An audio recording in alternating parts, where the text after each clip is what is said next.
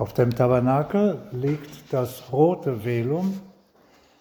Das bedeutet, es deutet hin auf Märtyrer. Wir feiern heute vietnamesische Märtyrer. Andreas Dunlak und seine Gefährten.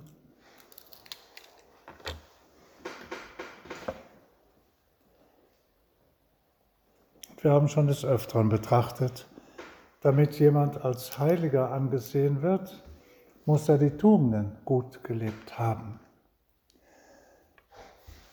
Bei den Märtyrern muss man das nicht lange untersuchen, weil bei den meisten Märtyrern ist der abrupte Tod um Christi willen irgendwie manifest. Es ist ganz deutlich erkennbar. Er ist gestorben, man hat ihn umgebracht, weil er Christus die Treue hielt. Und das ist so heroisch und großartig, dass man da gar nicht weiter einen Prozess anstrengen muss, um das festzustellen.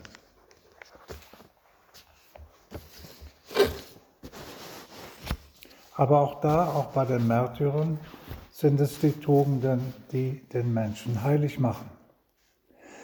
Nicht die Wundertaten, die er wirkt, nicht die außergewöhnlichen Phänomene, nicht Levitation oder Krankenheilung oder Herzensschau oder viele Dinge, die manche Heilige hatten, manche auch nicht, Sie sind ja eigentlich kaum ein Verdienst, wenn jemand einen anderen, einen Kranken heilt durch Handauflegung, dann ist das das Werk des Herrn. Der Herr heilt den Kranken, nicht der betreffende heilige Mensch.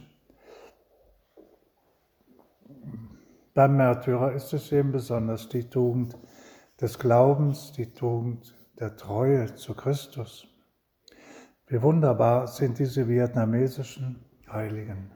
Sie haben Christus die Treue gehalten bis in den Tod. Wir könnten uns fragen, ja, wieso? Wie kommen die dazu? Die haben doch erst den Glauben kurz davor kennengelernt. Kann man denn da so stark sein?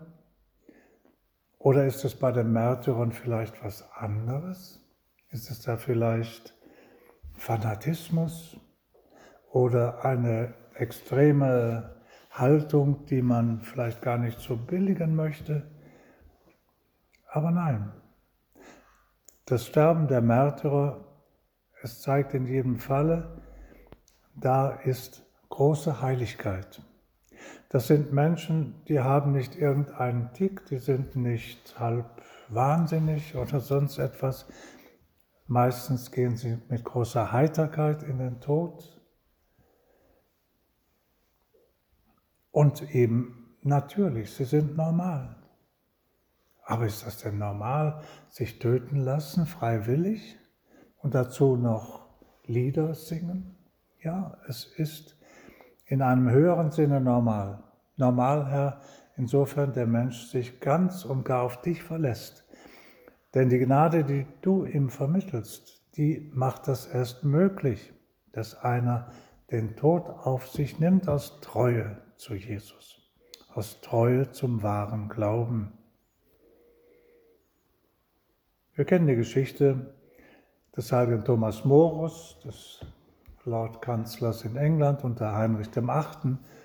Er wurde als Märtyrer hingerichtet, weil er eben der kirchlichen Lehre die Treue hielt.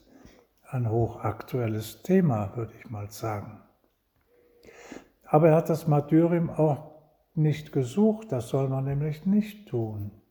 Es gibt das Beispiel eines großartigen Mannes, Origenes in der Antike, der hat das Martyrium gesucht, aber nicht bekommen. Er ist dann doch als normaler Christ im Bett gestorben. Aber Thomas Morus hat sich da nicht nachgedrängt, aber es ging nicht mehr. Er konnte es nicht vermeiden er hat sich gesagt, wenn ich es jetzt vermeide, dann begehe ich Verrat, dann bin ich nicht treu. Und treu wollte er sein. Er, der seinem König ursprünglich schon lange die Treue gehalten hatte, dann merkte, dass es nicht mehr ging, weil er auf Abwägen ging, der König, und dann hat er dem wahren, dem König der Könige, die Treue gehalten. Treue, Demut, Armut, Tapferkeit. Das sind alles Tugenden, die die Heiligen entwickeln, bilden, ausbilden, vermehren, stärken. Jeder Mensch hat irgendwo eine, einen Ansatz von Tugenden. Viele sind großzügig, viele sind hilfsbereit. Das ist oftmals nur so in einem menschlichen Bereich. Da springt der Wagen nicht an, da schiebe ich ihn an, ohne groß zu fragen. Ist doch eine großartige Haltung. Vielleicht nur eine normale Hilfsbereitschaft, eine Nettigkeit, die man hat. Gerade die Münsteraner sind sehr hilfsbereit. Ich muss das mal ganz dankbar sagen. Aber damit es Tugend ist und vor allem übernatürliche Tugend, da muss ein bisschen mehr kommen. Betrachten wir heute in dieser Betrachtung am Fest des heiligen Andreas Dun Lac und seiner vietnamesischen Gefährten, betrachten wir aber nicht nur die Tugenden, sondern heute einmal die falschen Tugenden. Auch aus einem konkreten Anlass. Es gab gestern im Fernsehen eine Diskussion über die Haltung zur Euthanasie. Jahrzehntelang hat man in Deutschland geglaubt, darüber gibt es gar keine Diskussion. Da ist man sich einig, dass das nach den Schrecknissen der Nazizeit nicht geben darf. Aber hier haben sich inzwischen alle Werte umgedreht. Nietzsche feiert fröhliche Urstände. Die Umwertung der Werte war sein Prinzip, seine Botschaft und das findet zurzeit statt. Was früher schlecht war, wird jetzt als gut angesehen. Früher war Abtreibung nicht gut. Heute gibt es ein Recht auf Abtreibung. Dafür muss man kämpfen. Das ist ja doch Gerechtigkeit. Das ist alles in einem Durcheinander. Man kann sich nicht genug wundern, dass Menschen, die eigentlich einen normalen Verstand haben, sich von diesem ständigen, allerdings ständigen Trommelfeuer der Medien beeinflussen lassen. Sie gehen darauf ein. Wenn die Medien hundertmal gesagt haben, aber Abtreibung ist doch gut, dann muss man ein Recht darauf haben und das wird jetzt von der Mehrheit befürwortet. Unsere, unsere Nachfahren werden einmal sagen, in 20, 30 oder wie vielen Jahren, wenn dieser ganze Spuk vorüber ist, sie werden sagen, ja, wo wart ihr denn damals? So wie die Jugendlichen nach dem Zweiten Weltkrieg sagten, wie habt ihr denn dem Hitler den Weg bereiten können? Wie konntet ihr zulassen, dass der Mann an die Macht kommt? Konntet ihr das denn nicht sehen? Ihr habt ja für ihn gestimmt im Parlament. Unerhört eigentlich. Und so haben sich nach dem Zweiten Weltkrieg die jungen Leute ereifert, mit Recht und doch nicht immer mit Recht. Und für unsere Zeit wird man später sagen, ja, Abtreibung, das heißt doch ein, ein Mensch töten, das soll man als Recht in die Verfassung schreiben, womöglich wie in Frankreich. Das ist doch abwegig, das ist doch pervers, sagen wir es mal so. Wie kann man den Tod fördern? Den Tod kann man doch nicht fördern. Dasselbe gilt für die Euthanasie, von der gestern die Rede war. Euthanasie hat man hier jahrzehntelang gar nicht gerne gebraucht, diesen Ausdruck. Und wenn dann auch nur, um zu sagen, nein, nein, das, das können die Holländer machen und die Belgier, aber bei uns machen wir das nicht. Wir haben die Erfahrung mit den Nazis. Ja, aber wir haben eine Jahre, jahrzehntelange Erfahrung mit der Macht der Medien und merken es nicht. Die Medien, wenn die das oft genug sagen, dann sitzt das bei den Menschen. Sie haben auch keine Autorität, die dagegen hält.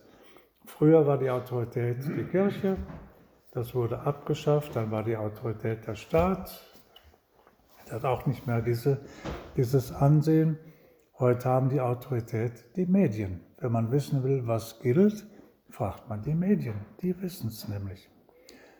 Und die haben im Hintergrund die gelehrten Professoren. Ein Professor hat in Deutschland den Status eines Halbgottes. Und was der sagt, das ist sowieso schon jenseits von Gut und Böse. So sind die Tugenden, da müssen wir in, als Katholiken und überhaupt als Menschen, die nachdenken und die eigentlich das Gute suchen, sehr gut aufpassen. Die Tugenden kann man auch verdrehen.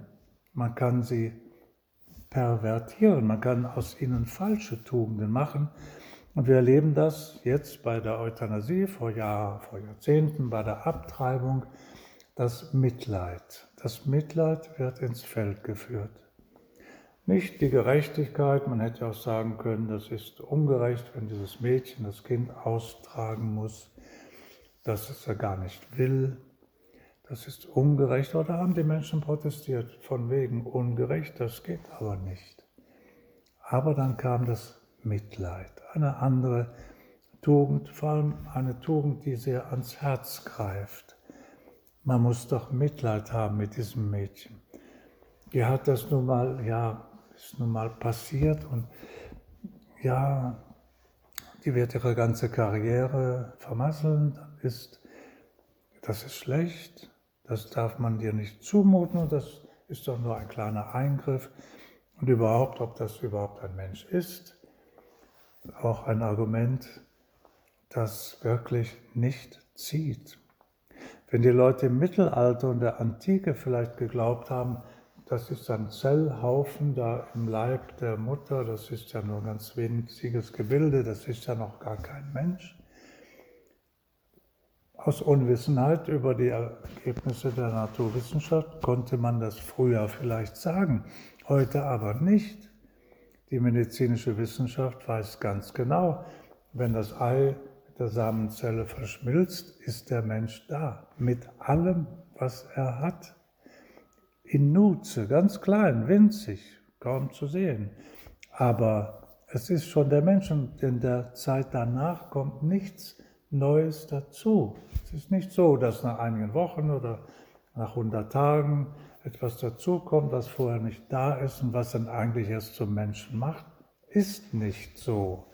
Das ist alles ja, Augenwischerei, es ist Betrug. Aber eben vor allem das Mitleid.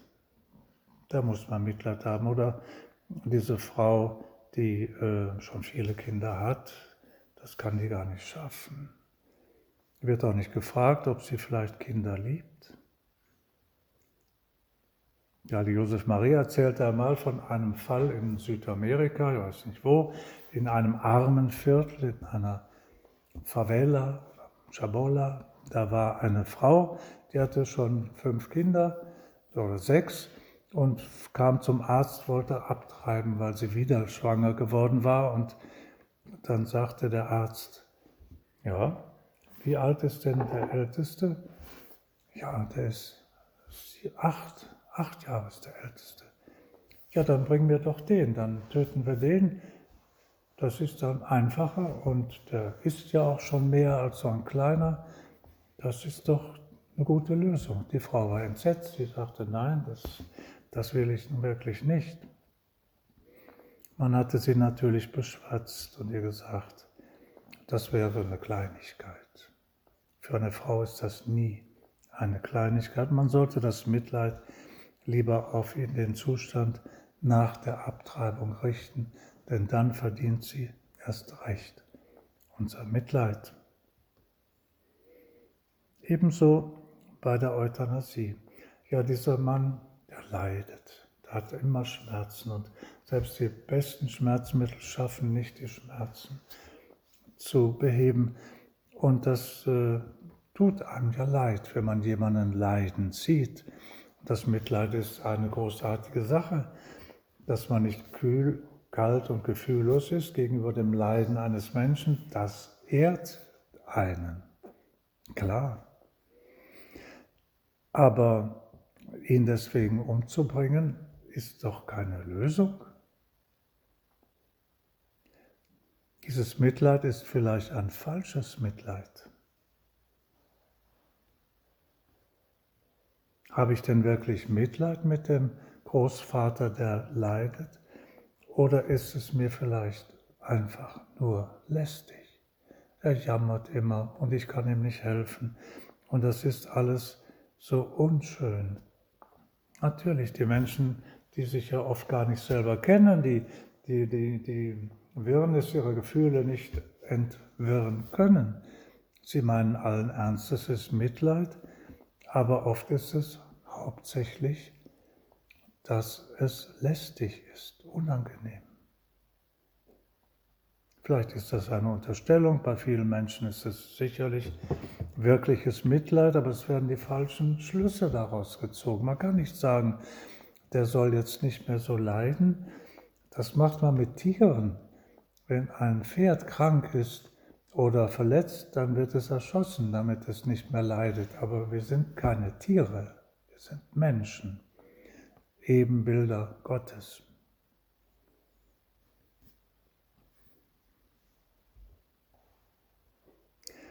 Die Tugend des Mitleids, auch schon bei anderen Religionen, hoch angesehen. Denken wir an den Buddhismus, da ist das Mitleid von großer Bedeutung und es ist schön, es ist gut. Aber es gibt eben auch Verderbnisse in, der, dem Blick auf diese Tugend. Neulich sah ich an einem Plakat, an einer Plakatwand, ein Bild, ein Bild von einem Kind und da stand drunter, Kinder brauchen kein Mitleid, sie brauchen Chancen. Der Schluss klingt gut, aber Kinder brauchen kein Mitleid, das ist brutal. Kinder brauchen bestimmt Mitleid. Ja, jeder Mensch braucht Mitleid. Gehen wir einen Schritt weiter, Herr, in deiner Gegenwart. Du selber brauchtest das Mitleid der Menschen. Es war dir ja sehr wichtig, dass deine Mutter dich begleitet hat auf deinem Kreuzweg. Dass der heilige Johannes, dieser reine, gute Jüngling, eben auch Mitleid mit dir hat und es gezeigt hat. Das alles ist unmenschlich zu sagen, Kinder brauchen kein Mitleid.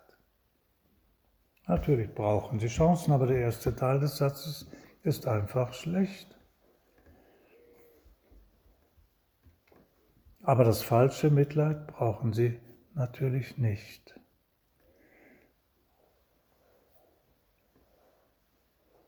Manchmal verbindet sich die reine Vernunft mit dem Gefühl des Mitleids, die Vernunft im Kopf viel Mitleid im Herzen. Da wäre fast ein bekannter Schriftsteller in Deutschland ein Opfer seiner selbst geworden. Ich glaube, er heißt Walter Jens, ein bedeutender Schriftsteller, der in seiner Blütezeit, als es ihm gut ging, sagte, wenn ich mal alt bin und nicht mehr kann oder wenn ich vielleicht ähm, hm, dement bin oder was auch immer, dann soll man mir eben doch die Spritze geben. Und die Leute dachten, Donnerwetter, das ist ein souveränes Denken, da kann man nur den Hut ziehen. Aber als er dann in die Situation kam, nach vielen Jahren, da konnte man nicht den Hut ziehen, denn er war tot unglücklich. Er hatte Demenz. In welchem Grade weiß ich nicht und erinnerte sich, jetzt kommt das, was ich damals sagte, Euthanasie. Und dann hat er gebetet, gebeten und gebettelt, bitte nicht tot machen.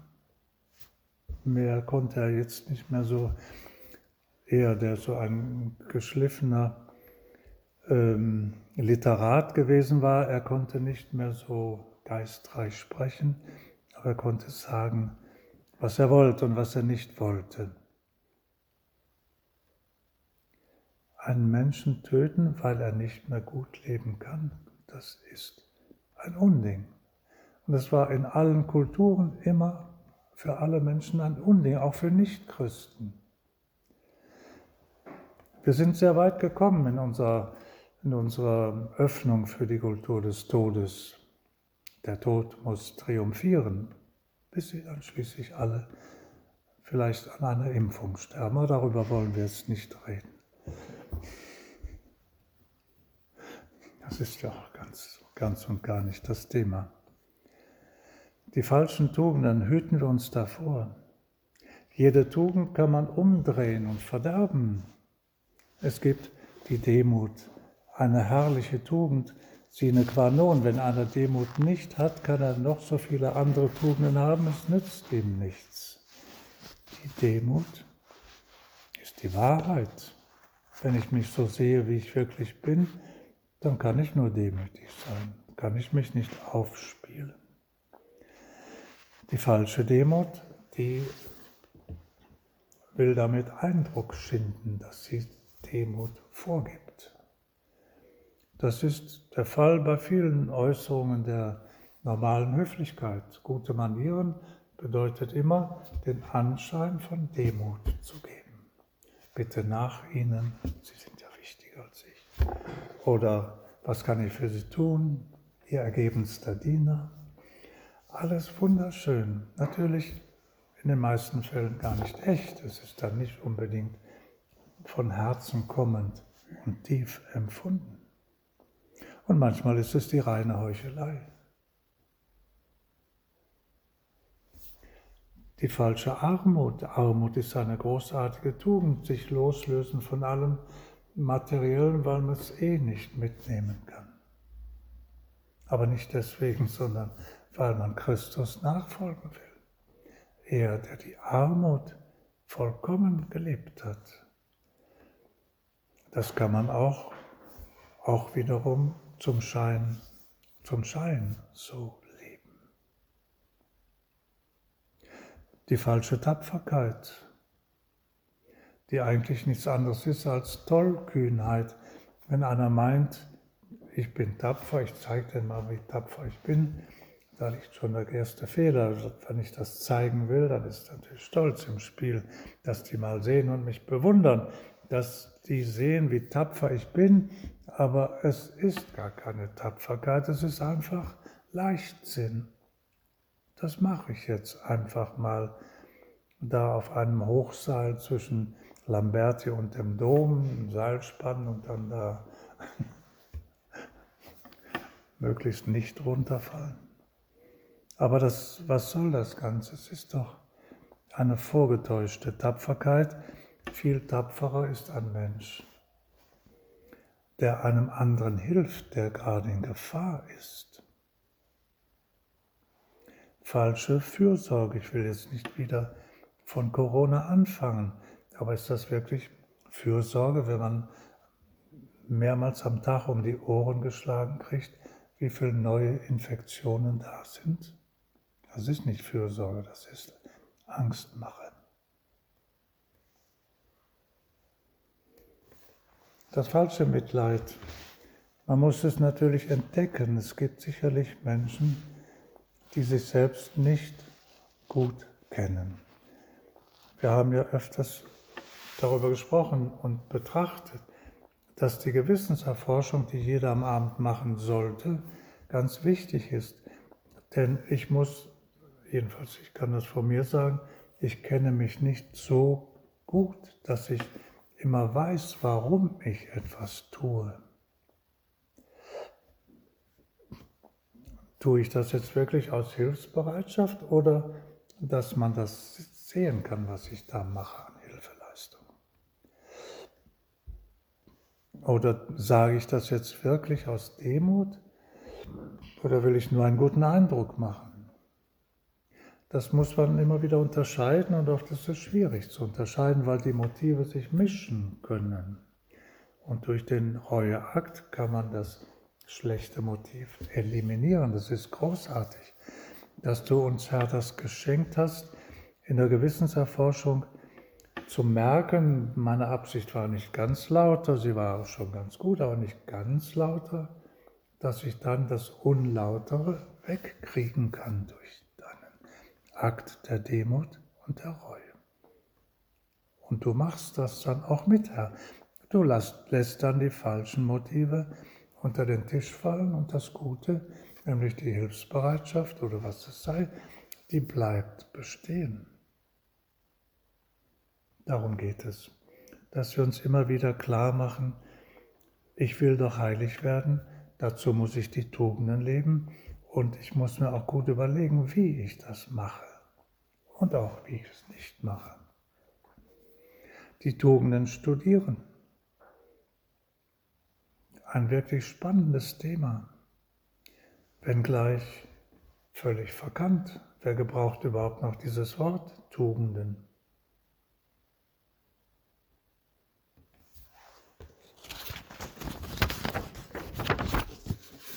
fand ein wunderbares Zitat von Marie von Ebner-Eschenbach, einer deutschen Dichterin.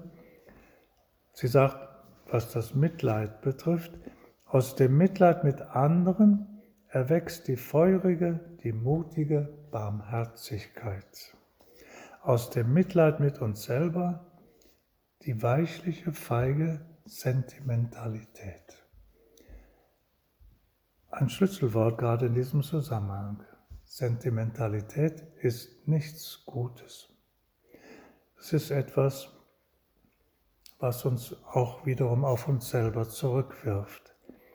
Ich fühle mich schlecht. Überhaupt dieses Gerede vom Gefühl. Das Gefühl täuscht manchmal. Und manche Leute denken, ja, äh, wichtig ist doch, was ich fühle. Es gibt Leute, die fragen immer zu, wie fühlst du dich jetzt? Oder was fühlst du dabei? Das ist nicht so wichtig, was ich fühle. Wichtiger ist das, was ich denke und will. Auch die Liebe ist nicht so sehr im Gefühl als vielmehr im Willen. Das ist wichtig. Denn wenn sie nur im Gefühl wäre, das Gefühl kann uns ganz schön reinlegen. Wenn jemand sagt, ja, meine Frau, wir sind schon 20 Jahre zusammen, wir sind ein bisschen entfremdet, ich fühle gar nichts mehr für meine Frau. Das ist aber nicht richtig, denn wenn die Liebe bis nach 20 Jahren nur im Gefühl ist, dann ist das nicht ausreichend. Die muss sich im Verhalten zeigen in, dem, was ich tun will und tue.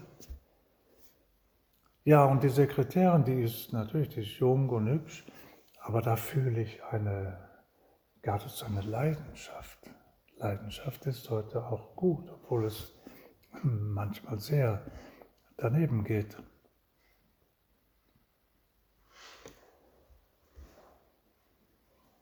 Die meisten Ehen wären heute in Ordnung, die meisten gehen aber kaputt. Sie wären in Ordnung, wenn man das unterscheiden würde. Wenn man sich sagen würde, ja gut, die, meine Frau ist jetzt, der Lack ist ab und das äh, bei mir ja auch der Fall. und darum geht es doch gar nicht, dass die mit 80 immer noch attraktiv aussieht. Muss ja nicht. So häufige Facelifting sind auch nicht gesund. Nein. Die Liebe, das ist oft sehr ergreifend zu sehen, alte Ehepaare, wie die sich lieben, das kommt auch vor, ist wunderbar. Philemon und Baucis. Und die sind jahrzehntelang sich treu gewesen, jeder hat auf den anderen Rücksicht genommen, er hat die Fehler des anderen immer deutlicher gesehen, naja, dann hat er eben diese Fehler, aber die Liebe nicht im Gefühl sein muss, ist sie meistens nicht, sondern im Willen. Die sagt mir, wir gehören zusammen, wir sind eine wunderbare Einheit. Sentimentalität sollte man möglichst ausscheiden, die brauchen wir nicht. Das ist falsches Gefühl. Und das falsche Mitleid, das eben manche Menschen dazu führt, Euthanasie zu befürworten, das gehört überwunden. Das ist nicht gut. Und es ist auch nicht wirkliches Mitleid. Bitten wir den Herrn darum, dass das den Menschen wieder klar wird. Natürlich, In Deutschland, in Europa hat man ein Defizit an wirklicher Religiosität, an wirklicher Ethik. Der Ethikrat kann das auch nicht entscheiden, sondern der einzelne Mensch. Er muss sich auf Christus besinnen. Und Christus ist derjenige, der unser König ist. Wir haben es vor zwei Tagen noch gefeiert, Christkönig. Er hat das Sagen. Seine Weisungen sind gerecht und sie sind auch menschlich hilfreich. Bitten wir den Herrn, dass er uns zeigt, wie wir barmherzig sein können, Mitleid haben, aber nicht zu den falschen Ergebnissen kommen aufgrund dieser ursprünglich guten Tugenden. Maria, unsere Mutter, wir nennen sie Mutter der Barmherzigkeit. Sie ist so voller Mitleid und Verständnis für die Nöte der Menschen. Und sie kann uns helfen und sie kann uns auch helfen, anderen klarzumachen, wenn man sagt, Euthanasie soll es nicht geben, dann ist das nicht Härte, dann ist das nicht grausam, sondern ist das menschlicher. Denn vielen geht es wirklich wie diesem Schriftsteller Walter Jens oder jener Fall, kann ich will ihn jetzt nicht weiter explizieren, in Holland, wo eine Frau das mal gesagt hatte und dann aber wieder zurückgenommen hat und dann hat man ihr eben doch die Spritze gegeben. Sie wollte nicht, dann hat man sie mit Gewalt auf ihren Sitz oder auf ihr Bett festgehalten, bis sie tot war. Das alles sind Dinge, die zeigen auf, hier ist was nicht in Ordnung. Diese Kultur des Todes dürfen wir nicht dulden, wir müssen dagegen halten. Und zwar können wir es in der Kraft Christi und in der Liebe seiner heiligsten Mutter.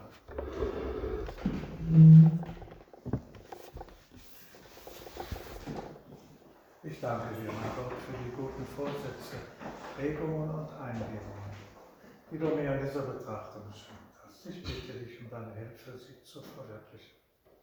Maria, meine unbefleckte Mutter, heiliger Josef, mein Vater und Herr, mein Schutzengel, bittet für mich.